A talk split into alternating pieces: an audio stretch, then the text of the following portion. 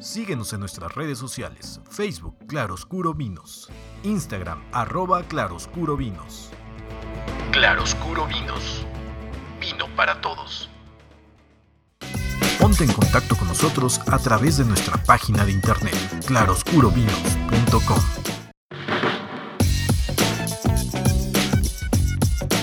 Claroscuro Vinos. Vino para todos. El podcast.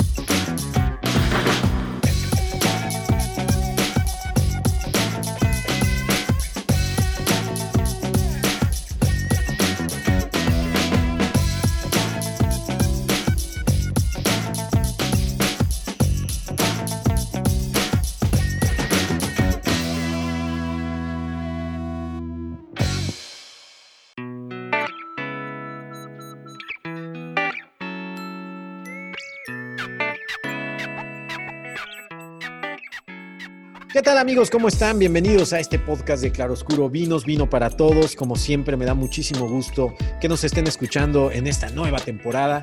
Muchas gracias a todos. Gracias por escribirnos a nuestras redes sociales, tanto de Claroscuro Vinos como a nuestras redes sociales personales. Yo soy Jorge Samitis y como siempre, como siempre, le agradezco su atenta escucha y que esté muy al pendiente de, nuestro podcast, de, esta, de este maravilloso mundo del vino. Y como siempre, le presento a usted, a mi querido amigo, y también el director de ventas de Claroscuro Vinos, Alejandro Sánchez. ¿Cómo estás, Alex? ¿Qué tal, Jorge? Como siempre, muchísimo gusto de estar aquí contigo compartiendo este espacio. Hoy vamos a tener un episodio de verdad, de verdad, bastante interesante, diferente. Eh, y que de verdad creo que, creo que para todos van va a ser un tema eh, bastante diferente a lo que comúnmente vemos en temas de vino, ¿no?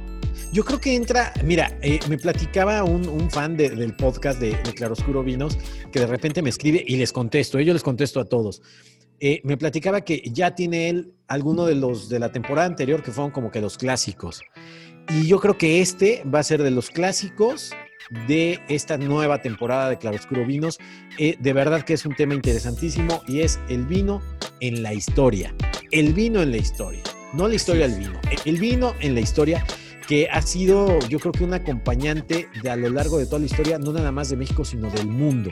Y eso está interesantísimo. Y vamos a comenzar con unos años que ustedes ni siquiera se imaginan desde cuándo está dando el vino batalla, desde cuándo ha sido protagonista o antagonista el vino de nuestra historia, es desde el año 356 antes de Cristo, con un personaje que sin duda eh, pues ha marcado mucho la historia universal, que es Alejandro Magno, ¿no, Alex?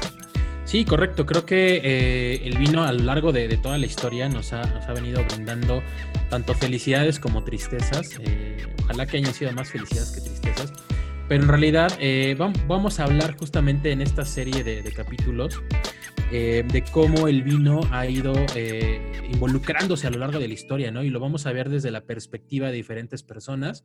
y bueno, yo diría que a términos generales, para disfrutar del vino no se, necesita, no se necesita ser un experto en el tema, pero definitivamente se aprecia mucho mejor cuando se enriquece con conocimientos. Entonces, eh, eso es lo que vamos a ver justamente a, lo largo de estos episodios, Jorge, donde eh, vamos a hablar de, de, todas estas personalidades, ¿no? Y cómo el vino ha influido en sus vidas cómo eso ha, ido que, a veces hasta el destino de la humanidad cambie, ¿no?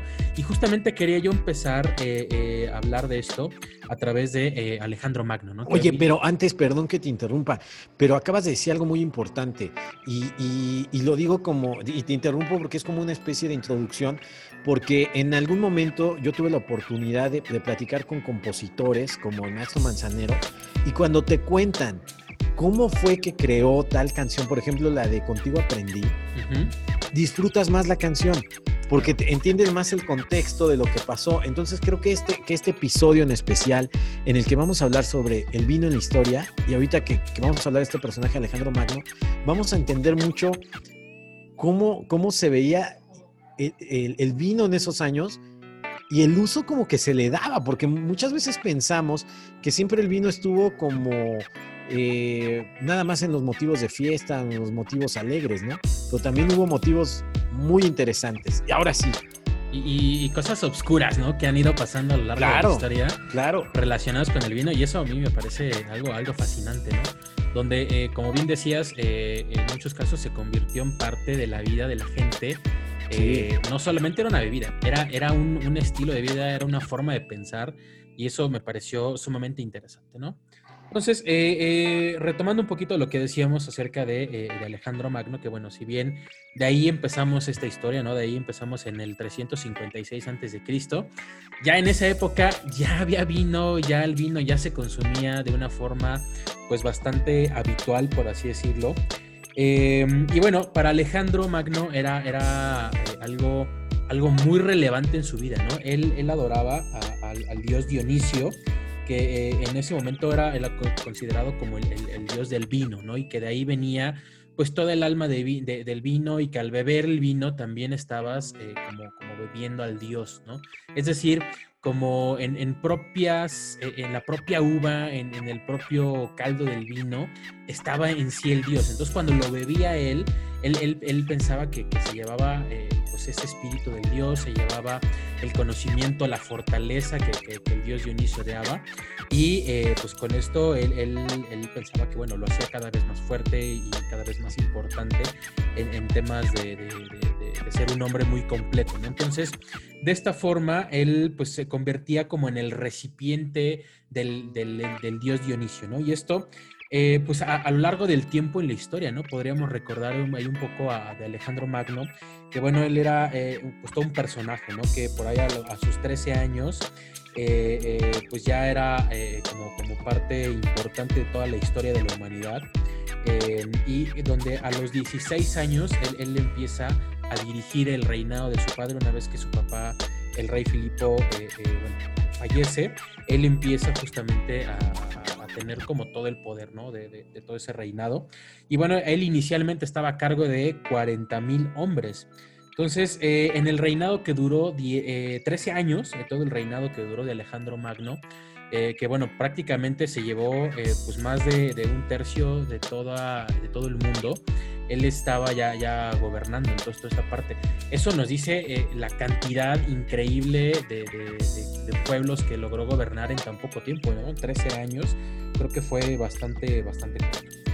Pero bueno, ahí... Que, y fíjate que, que hablando del dios Dionisio, que se le conoce también como el dios de la vid, también tiene que ver con el teatro, ¿eh? porque eh, el dios Dionisio eh, también lo, involucran mucho con la parte del teatro. Entonces también ahí el vino, en esas épocas, también está involucrado con, con las artes escénicas, ¿no? Imagínate.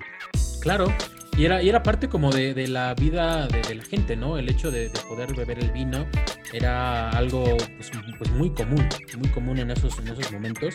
Y, y creo que en, en, el caso de Alejandro Magno, algo que, que veremos a lo largo de, esto que estamos platicando de él, es que, bueno, el, el, consumo excesivo que él tenía por el vino, pues lo llevó a, dilapidar, ¿no? Todo lo que construyó durante esos 13 años, todo el imperio que construyó, al final, bueno, se fue desmoronando poco a poco por no tener un control en el sentido de, del vino, ¿no? Como que eso le, le, provocó, pues que a lo largo del tiempo muriera por eso y que, bueno, pues dilapidara todo lo que había construido. Pero bueno, eh, eh, empezando un poquito a, hablar acerca de, lo que, de lo que él era, eh, primero hay que tomar en cuenta que Alejandro Magno, según los historiadores decían, que él no bebía agua, ¿no? Que lo esencial para él era beber el vino. Entonces, Mira, como, como todos yo. los días tomaba vino. Como yo. ¿no? O sea, algo así como yo. En, en algo nos parecemos. Sí, claro. y él, él, no tomaba agua, entonces creo que es algo relevante como para, para entender un poco también el tipo de personaje que era, porque pues prácticamente eso hacía que él viviera borracho todo el tiempo, ¿no? Y eh, ahí podemos recalcar también algo súper interesante, esto es que antes, eh, por esas épocas, eh, el, grado alcohólico que tenía el vino era mucho más alto que el que tiene hoy. Entonces, generalmente en esa época lo que hacía la gente era que se servía el vino y lo rebajaba con agua por el, grado alcohólico tan alto que tenía. Entonces, pues trataban como de compensarlo. Y Alejandro eh, no, le, no le ponía agua, ¿no? Bebía el vino tal cual venía y adicional a eso, no bebía ninguna otra cosa más que vino. Bueno, pues eso lo, mantenía en un estado pues prácticamente permanente eh, de alcoholismo, ¿no? Entonces, pues obviamente eh, él, de alguna forma tuvo que, hacer todo lo que hizo con, este grado de alcohol siempre en el cuerpo. se acostumbró obviamente mucho a este tipo de, situación. Pero bueno, eh, esto también ocurrió o hizo generar pues muchas acciones bien complejas de, Alejandro Magno, ¿no? Y ahí, este, por ahí tú me contabas alguna, Jorge. Eh, sí, fíjate, fíjate que algo, algo curioso de, Alejandro Magno y el, vino, que aquí no, no, tampoco es el, el, poner como el vino como algo malo. Yo creo que, que el vino es, es bueno y más adelante les voy a contar por qué pero también aquí es el consumo, ¿no? Cada quien es responsable también del consumo. Y en esos años, Alejandro Magno le gustaba mucho la fiesta, le gustaba mucho la pachanga y le gustaba mucho beber vino, como ya nos dijo Alex, que por ahí se dice, eh, los algunos historiadores, bueno, de entrada dicen, mira, para saber más o menos lo del grado alcohólico, porque a lo mejor ustedes van a decir, bueno, ¿y cómo sabía Alejandro, Alejandro Sánchez, el director de, de Claro Vinos, cómo sabía que el vino de esos años tenía un grado alcohólico mayor que el actual. Bueno, eso se comprobó porque se encontraron algunos papiros, ¿no? Ahí impregnados de vino. Entonces, eh, al hacer estos estudios científicos, pues ahí vieron que era un grado de alcohol más alto del actual. Y algo, algo sorprendente de Alejandro es que de Alejandro Magno, no de Alejandro Sánchez. También de los dos, ¿no? También de los dos. Alejandro Magno eh, era mala copa, como le diríamos ahora. Ah, era, muy, era muy mala copa mi Alejandro Magno. Y por ejemplo, por ahí hay algunos, algunas cosas que relatan los historiadores, que por ejemplo, eh, se dice que un día organizó un, pues, ¿cómo podríamos decirle? Pues una ahorita, una fiesta, sí, una fiesta donde invitó a, vamos a utilizar términos muy actuales para que usted ubique, ¿vale? Entonces, como que hizo una fiesta, Alejandro Magno, con puro fifi, ¿no? Entonces, invitó a los, a los mm, poderosos, invitó a la gente de dinero, a los burgueses, y empezaron a agarrar a la fiesta, ¿no? Pero ahí venía Clito, que Clito era muy amigo de la infancia. Ya hasta aparece esto programa de espectáculos. Pero era, Clito era muy amigo de la infancia de Alejandro Magno. ¿Y qué crees? Que entonces en esa fiesta todos empezaron como Laila Sansores de decir que, que, el presidente Andrés Manuel era, eh, que, que, nada más se da cada 100 años un líder, pues así empezaron con este. Entonces empezaron, no, que Alejandro Magno, casi casi tú eres un dios y tú eres una persona que nunca se había dado en este planeta. Todos lo empezaron a adular, todos lo empezaron a adular, ¿no? Alejandro Magno. Y Clito, que lo conocía muy bien, pues Clito dijo, pues ¿qué creen que no? Este es un traidor de Macedonia, ¿no? Este cuate ha hecho esto y esto y se soltó, cosa que molestóse enfurecióse Alejandro Magno, sacó una espada y ahí enfrente de todos, díganme si no era mala copa, enfrente de todos le clavó la espada a Clito, su mejor amigo, frente a todos. Pero yo sé que no hay justificación, pero eso fue a consecuencia de este grado de alcohol que él ya tenía eh, en, pues en la sangre, ¿no? Que ya estaba ya muy tomado. Y así, y así hizo otra, otras más, ¿no? Eh, por mala copa, ¿no? Incluso se llega a decir, mi querido Alex, que Alejandro Magno murió, eh, no se sabe a ciencia cierta si fue el 10 o el 13 de junio de, del, 300, del año 323 antes de Cristo, pero no se ha comprobado si fue de pancreatitis o de, o de plano de, de cirrosis, porque él en otra fiesta que hace había un, un dios que era hermano de Júpiter, si no me equivoco, que se llama, este, ay, se me fue el nombre, eh, eh, ay, es que no me quisiera equivocar, pero ahorita les digo si me acuerdo, pero él, este, Heracles, ya me acordé, de Heracles, que era, que era, era hermano de, Júpiter, ellos, eh, él era un dios, entonces se conmemoraba la muerte de, de Heracles. Entonces Heracles eh, al, conmemorar, al conmemorar esta muerte, este Alejandro Magno pues hizo una, fiesta, ¿no? Entonces empezó, empezó a tomar y de repente empezó a chillar y que se empezó a sentir muy mal y que empezó otra vez a malacopear. Y después de esa fiesta estuvo 12 días Heracles con, con temperatura, con Heracles, perdón, Alejandro, estuvo con temperatura, con vómito hasta que, pues por desgracia, murió. También no se sabe exactamente los años, pero se dice por ahí que era entre 32 y 34 años, o sea, murió muy joven a consecuencia de este alcohol, porque como tú bien decías, Alex, eh, él no lo rebajaba con, con agua, ¿no? Él, se lo tomaba así directo, ¿no? Y fíjate que, a su muerte, eh, ahí hay otra teoría que dice que eh, durante esos 12 días que él estuvo como agonizando, empezó con una parálisis. Eh, que, iba en ascendencia, ¿no? Entonces esto decían que probablemente se debía también a una fiebre de tifoidea. Entonces la tifoidea y que probablemente haya sido agudizada por la pancreatitis, pues fue lo que le causó al final la muerte, ¿no? Entonces pues, pues muy mal por él, porque creo que eh, pues tenía muchas cosas más que hacer y como decías, pues no todo el, alcohol es malo, no el, el, vino sea malo, pero bueno, creo que en, eso, en esa cantidad de excesos hizo que él pues perdiera todo lo que, lo que había logrado durante 13 años, ¿no? Que a mí se me hace, se me hace de verdad... Eh, eh, pues sorprendente, ¿no? Como en 13 años logró construir un imperio tan grande. Es algo sorprendente. Y déjame que te dé un dato más eh, ahí, Jorge. Sí, sí, sí. Em, decíamos hace rato cómo, por qué sabemos que, el alcohol tenía, eh, perdón, que, que, el vino en esa época tenía más grados de alcohol. Hay escritos también que dicen que el vino se utilizaba para curar las heridas de guerra eh, donde ponían lienzos empapados del vino que lo colocaban sobre las heridas, a final como de, esterilizar la herida. Entonces, por eso eh, se dice también que la cantidad de alcohol que tiene el vino era, era altísima. Oye, pero bueno, lo ocupaban para limpiar. Pero fíjate ahí qué maravilla. O sea, en esa época nos estás tú diciendo, Alex, y los historiadores, por supuesto, que se utilizaba para curar heridas. Y ahora, en estos años, en este siglo XXI, también se utiliza para curar heridas. Pero es otro tipo de heridas. Del corazón, Alex, del corazón también. Fíjate, hasta, hasta la época actual se sigue utilizando para las heridas, ¿eh? ¿Qué tal?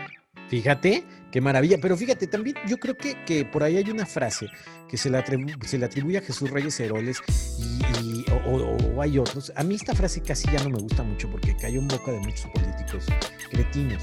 Pero por ahí dicen que el hombre que no conoce su historia está condenado a repetirla. Y yo creo que ahí, eh, en el caso de, Alejandro Magno, funciona muy bien el que el exceso lo llevó a la muerte. Claro. Y ahí, y ahí queda esta historia y desde esos años pues se manejaba el vino ya. Bastante, bastante interesante, ¿no? Cómo, cómo partimos de esto. Y eh, vamos a ir avanzando un poco a lo largo de, la historia, Jorge. Eh, ¿Qué te parece si ahora vamos pues, unos años ya más hacia acá, ¿no? Vamos a hablar ahora del vino de Jesucristo, ¿no? Esto eh, creo que de ahí es como que toda, toda la, parte de, la religión ya lo, lo toma como parte eh, propia, ¿no? Si al final, eh, antes, eh, hace mucho tiempo antes lo ocupaban, pues bueno, como el dios Dionisio, ahora el resto de religiones va a empezar a tener ahí cierta eh, cierto, involucramiento del lado del vino, ¿no? Y justamente eh, si estamos hablando ahí del vino de Jesucristo, podemos decir que eh, hay, pocos mitos que encierran como tanto misticismo, ¿no? Como lo hace el, vino de, Jesucristo. Cuando decimos que, bueno, Jesucristo comparte con sus discípulos allá en Galilea y Judea, pues, eh, eh, los cáliz con, el vino, creo que eh, podemos ahí partir un poco de, bueno, realmente qué era lo que estaban bebiendo en ese momento, ¿no?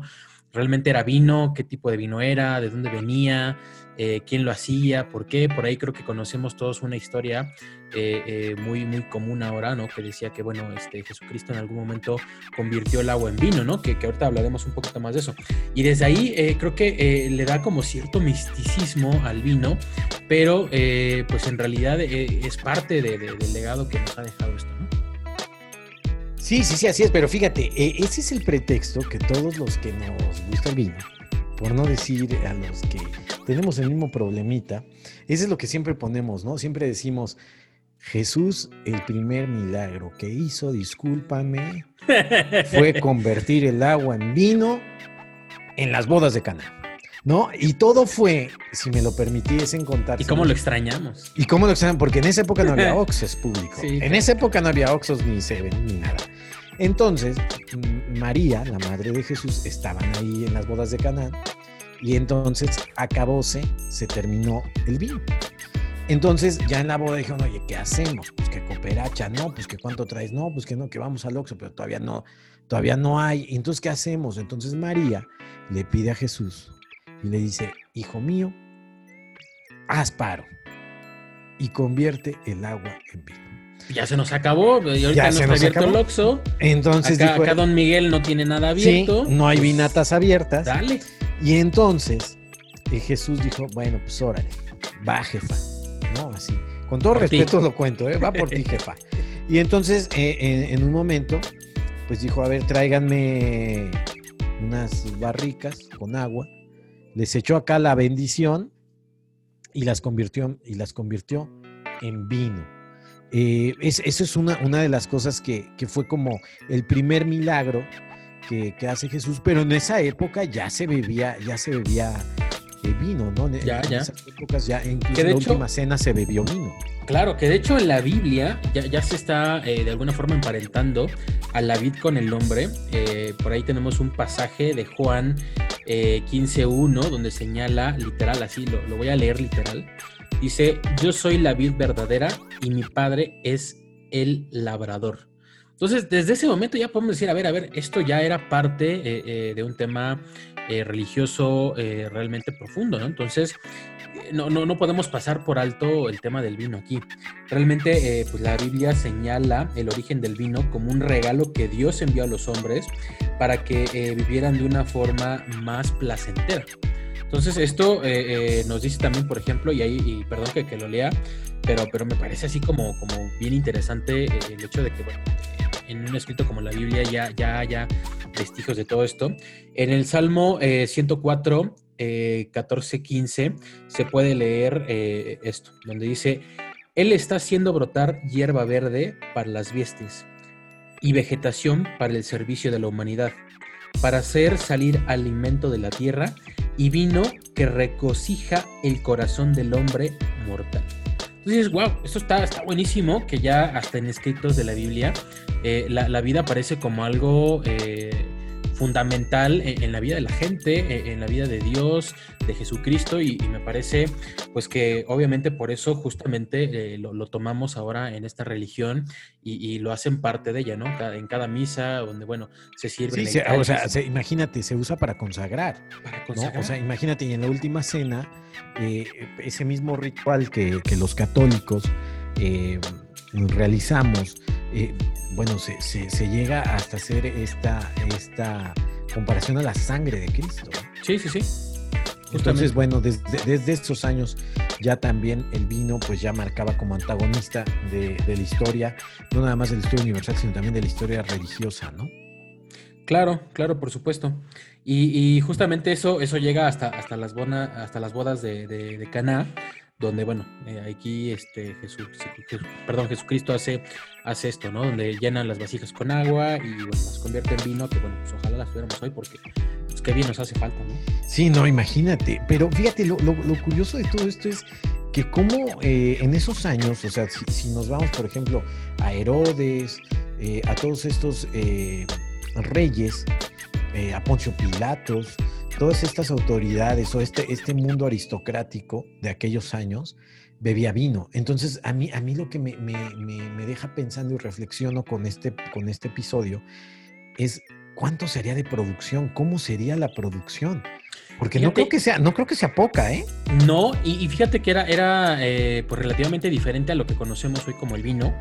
Em, ahí te puedo yo decir que, que eh, ahí hay como ciertos estudios ¿no? que nos dicen que había alrededor de 120 variedades de uva de las cuales solamente 20 eran aptas para la vinificación. Entonces, eh, pues quiere decir que ya ellos exploraban eh, pues con una, una, cantidad de uvas bastante, bastante importantes.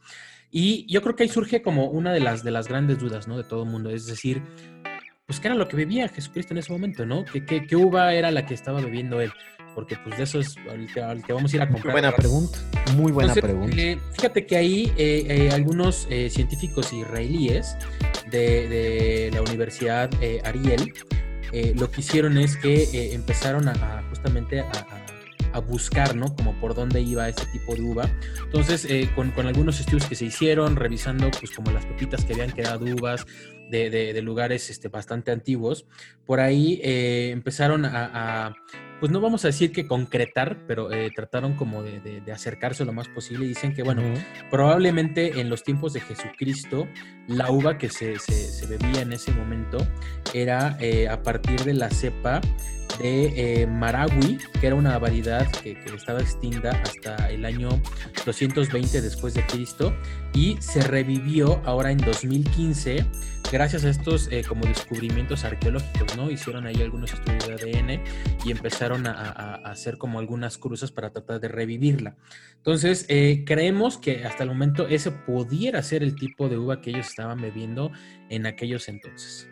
Pero fíjate qué maravilla para el público que nos está escuchando, a nuestros fieles escuchas del podcast de Claroscuro Vinos, es, eso, es como cuando uno va a, por ejemplo, el castillo de Chapultepec, o si nos vemos más, más internacionales, al castillo de Versalles, o hablamos de Egipto, o de las ruinas de Grecia, eh, la, gran Acrópolis. Eh, esto, a mí al menos que he tenido la oportunidad de pasar por esos lugares, de repente digo, imagínate quién caminó por aquí.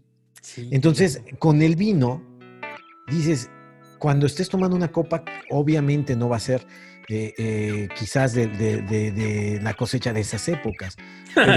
Pero, sí, obvio no, ¿no? Pero a lo mejor sí, que cuando estás tomando la botella dices, oye, estoy tomando un vino, imagínate hace cuánto. La historia quién tomaba, o quién tomaba vino, ¿no? Imagínate qué maravilla, ¿no? Que no es una, una bebida eh, pues, relativamente nueva, ¿no? Como podríamos a lo mejor hablar de eh, pues el tequila o, algunas otras bebidas eh, como ginebra, ¿no? Que pues, son, son pues, mucho más, más actuales que lo que fuera el vino, ¿no? El vino, estábamos hablando de que empezaba por ahí de, de los años 300 a.C. y ahora lo podemos ver pues, pues el día de hoy cómo ha ido evolucionando con el tiempo. pero bueno, también, también cabe recalcar, Jorge, que y, no me gustaría que se fueran con una mala idea, ¿no? De, bueno, el vino que me tomo hoy es como pues, igual que el que se tomaba en aquellos entonces. Yo creo que eh, hay distintos estudios, ¿no? Eh, que, dicen que, bueno, el vino eh, en aquellas épocas era algo totalmente diferente a lo que bebemos al día de hoy, que más bien era una mezcla entre el vino y vino y agua, ¿no? Lo cual hacía que, que fuera, pues como por ahí un caldo bastante ligero y sumamente acuoso que seguramente eh, si lo comparamos contra el vino que tenemos hoy, pues no, no, no lo encontraríamos igual de, de, rico. Eh, pero bueno, todo esto ha venido evolucionando a través del tiempo, ¿no? Y se ha ido haciendo cada vez mejor y, hemos descubierto nuevas técnicas para hacerlo. Y yo creo que eso es lo importante, ¿no? También saber que el vino que bebes hoy eh, está así hoy porque, bueno, tiene una historia larguísima atrás que, que ha permitido que, que, este, esta bebida evolucione a lo largo del tiempo. Yo realmente estés bebiendo algo bien pensado, elaborado, estructurado y que tiene una de las historias más antiguas de, lo que podemos tener en, este mundo. Incluso me, atrevería a, decir, Alex, que, que quizás incluso hasta un sabor un poco más avinagrado, ¿no? No sé, a lo mejor estoy haciendo una, tontería, pero seguramente, a lo mejor era un sabor avinagrado, porque no creo que en esos años eh, se preocuparan tanto por, por el sabor, ¿no? o, la, o, la, conservación de la conservación, exactamente.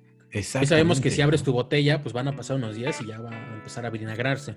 Claro. Yo creo que eso era relativamente común en aquella época. Sí, yo creo que un sabor eh, bastante fuerte, eh, un, sabor eh, quizás también muy especial, pero que no era tan disfrutable, me atrevo a decir, quizás como, como ahora, ¿no? Que, disfrutamos así del, del vino, pero es, eso yo creo que hace, enriquece mucho enriquece mucho esta parte de la historia. ¿Qué, otro personaje vamos a hablar el día de hoy, mi querido Alex? Hoy vamos a hablar también de eh, el vino de Hernán Cortés. Que esto eh, ya, ya, ya estamos mucho más hacia acá, ¿no? Ya, ya vamos ahí eh, avanzando y ya estamos entrando a México, América. estamos llegando a México, América. Ya cada vez nos vamos acercando, acercando más, ¿no? Entonces aquí ya estamos hablando de, los 1485, que fue cuando nació Hernán Cortés eh, en Medellín, al sur de España.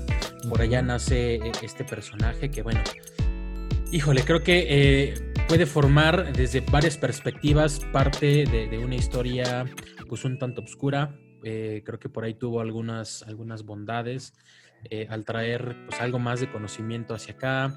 Claro. Eh, pero bueno, digamos que, que, fue ahí un personaje pues, que, que, tenía un poco de todo, ¿no? Mira, en, en, algún momento yo, yo tuve el, el, honor de entrevistar a la escritora Marta Zamora, que escribió el libro sobre Maximiliano y Carlota, Memoria del Presente, se llama este libro, y ella me dijo algo muy importante. No podemos juzgar a los personajes históricos así tan fuerte como lo hemos hecho ahora, sin antes comprender el contexto de lo que vivieron. Y también, como tú bien dices, de lo que aportaron, porque yo creo que me atrevería a decir que fue del, si no es que el primero, pero sí de los pioneros que trajo el vino a América, ¿no? Pues fue justamente el primero.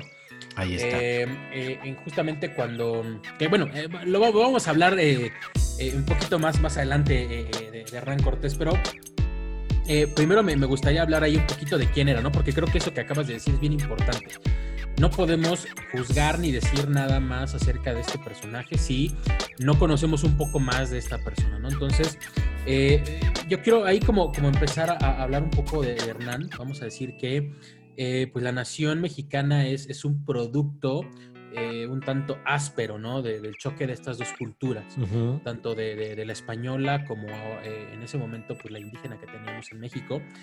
hubo un choque de, culturas bastante, bastante fuerte.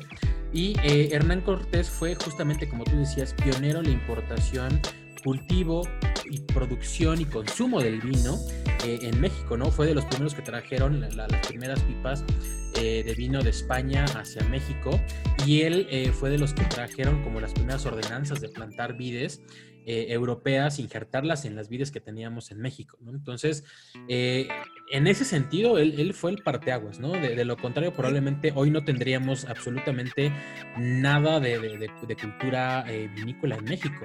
incluso, creo, que, creo que es buenísimo. Incluso hay un libro que, leí hace ya algún, algún tiempo por ahí, eh, que según yo no recuerdo bien a, la, autora, pero es, María Cristina, de eso sí tengo súper claro, que, ella... Eh, em, hacía, eh, bueno, platicaba un poco sobre estas cuestiones del vino, cómo, cómo llega aquí a México, se los recomiendo. Ahorita lo busco rapidísimo, cómo se llama, cómo se llama el libro, pues María Cristina Frías, algo así. Ella em, por ahí contaba de, que llegaban toneladas de, vino a, México, que obviamente llegaban por el lado de Veracruz y que ahí entonces Cortés era el que empezaba incluso a decir el, precio de, este vino ¿no? que, llegaba a México.